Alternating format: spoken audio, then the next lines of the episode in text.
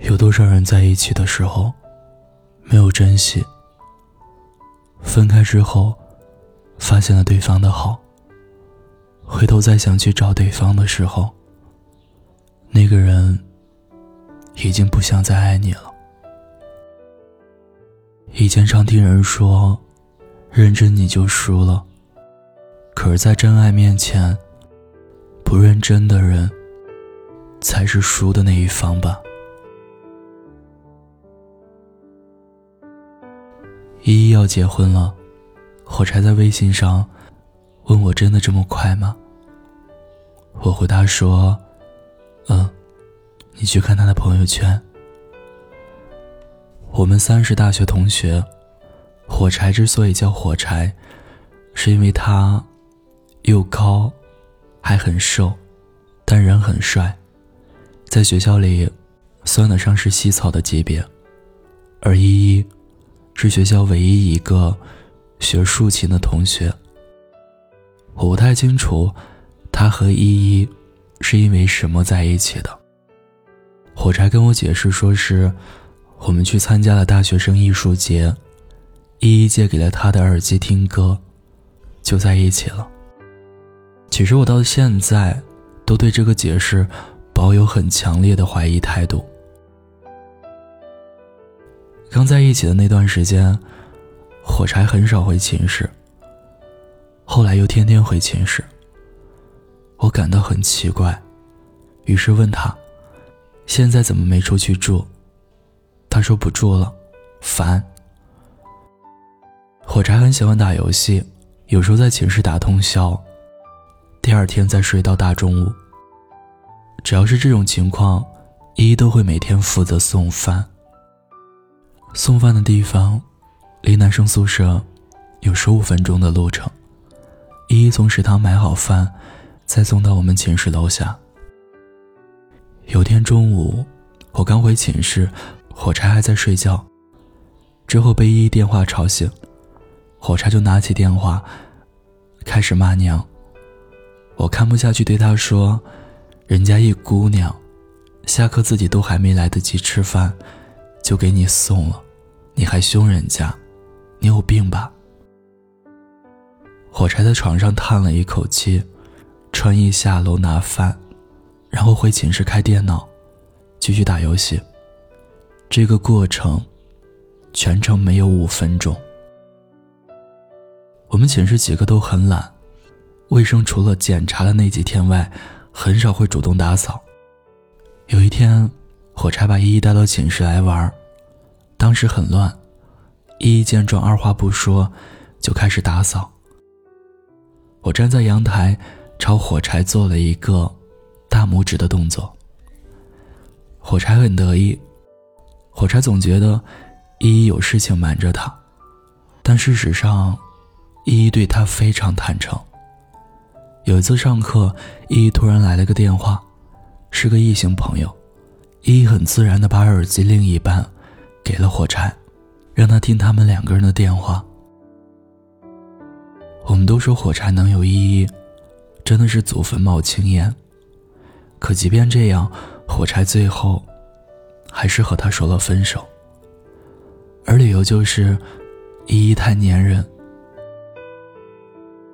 我知道火柴迟早有一天会这样，因为他跟我说，依依太粘人，也不是一次两次的事儿了。他们俩分手，本以为一会儿过来闹。我们寝室几个当时都做好了几个安慰的方案。可不曾想，分手后起了最大变化的，反而是火柴。大三那一年，我们的课很少，火柴不是每天叫上我们喝酒，就是没日没夜的打游戏。有天晚上，我们玩牌。输了玩大冒险。火柴那天运气很好，没有输过。后来我们几个背着他换牌，他才输了一回。我们提议让他给依依打电话和好，但火柴死活不肯。师傅说：“瞧瞧你现在这样，不肯什么呀不肯。”火柴不说话。我后来又补了一句：“如果你后悔了，就打个电话。”火柴打了，但是被拒绝。大三期末考结束的那个晚上，我刚从开封下班，接到室友喝酒的电话。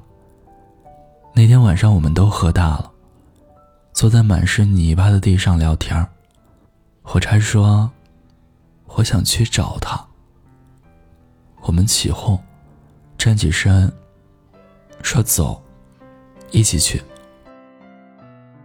当时已经是晚上零点，我们在去女生宿舍的路上一路高歌，到了宿舍楼下，开始喊依依的名字。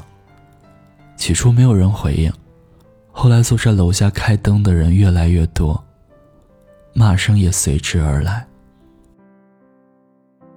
最后把学校的保安招来了，一路追着我们骂娘。回寝室的路上，火柴没有说一句话。到了寝室，倒头就睡。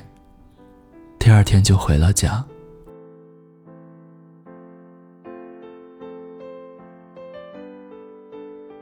大四开完毕业音乐会的那天晚上，班上组织聚餐，喝了很多酒。同学们开始一个两个抱在一起哭。我和火柴坐在门外的地上，看着他们哭。你真的不和依依说什么了吗？我问火柴。火柴不说话。后来我提议到学校东门，再去喝点儿火柴也答应了。到了那儿才发现没有位置，我们便坐在对面超市旁边的石墩子上，边等边看那些。正在相互灌酒的人，有的哭，有的笑，还有的正在摸旁边女生的手。毕业期间的东门烧烤摊，是我们学校周边生意最好的地方，并不是它比其他地方的烧烤好吃，而是因为女生宿舍在东门。我们在等位置，期间有一个男孩在超市门口吐了。之后过来，他一个朋友说了一句话。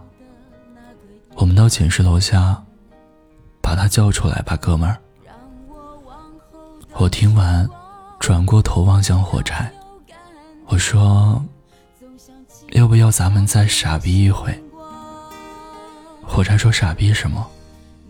我说：“去叫依依出来。”火柴猛吸了一口烟，说：“不用了。”他爱我的时候，我没珍惜，就是我说。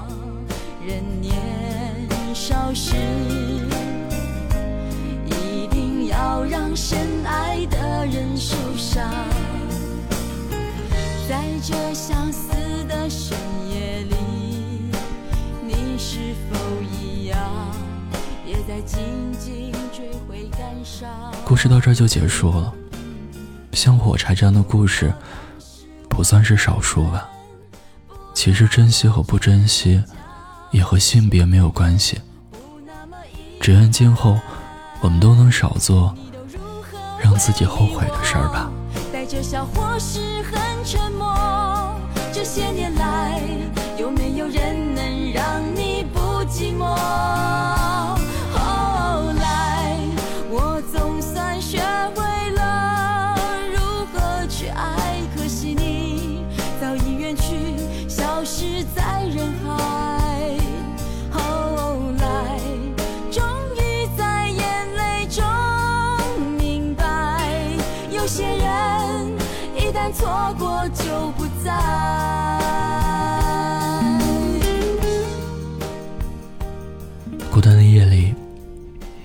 着你。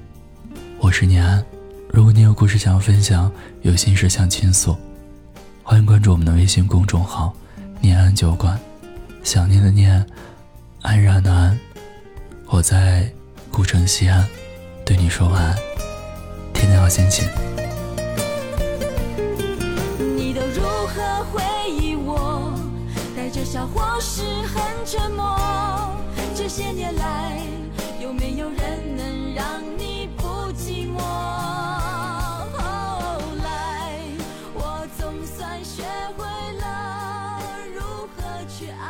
可惜你早已远去消失在人海。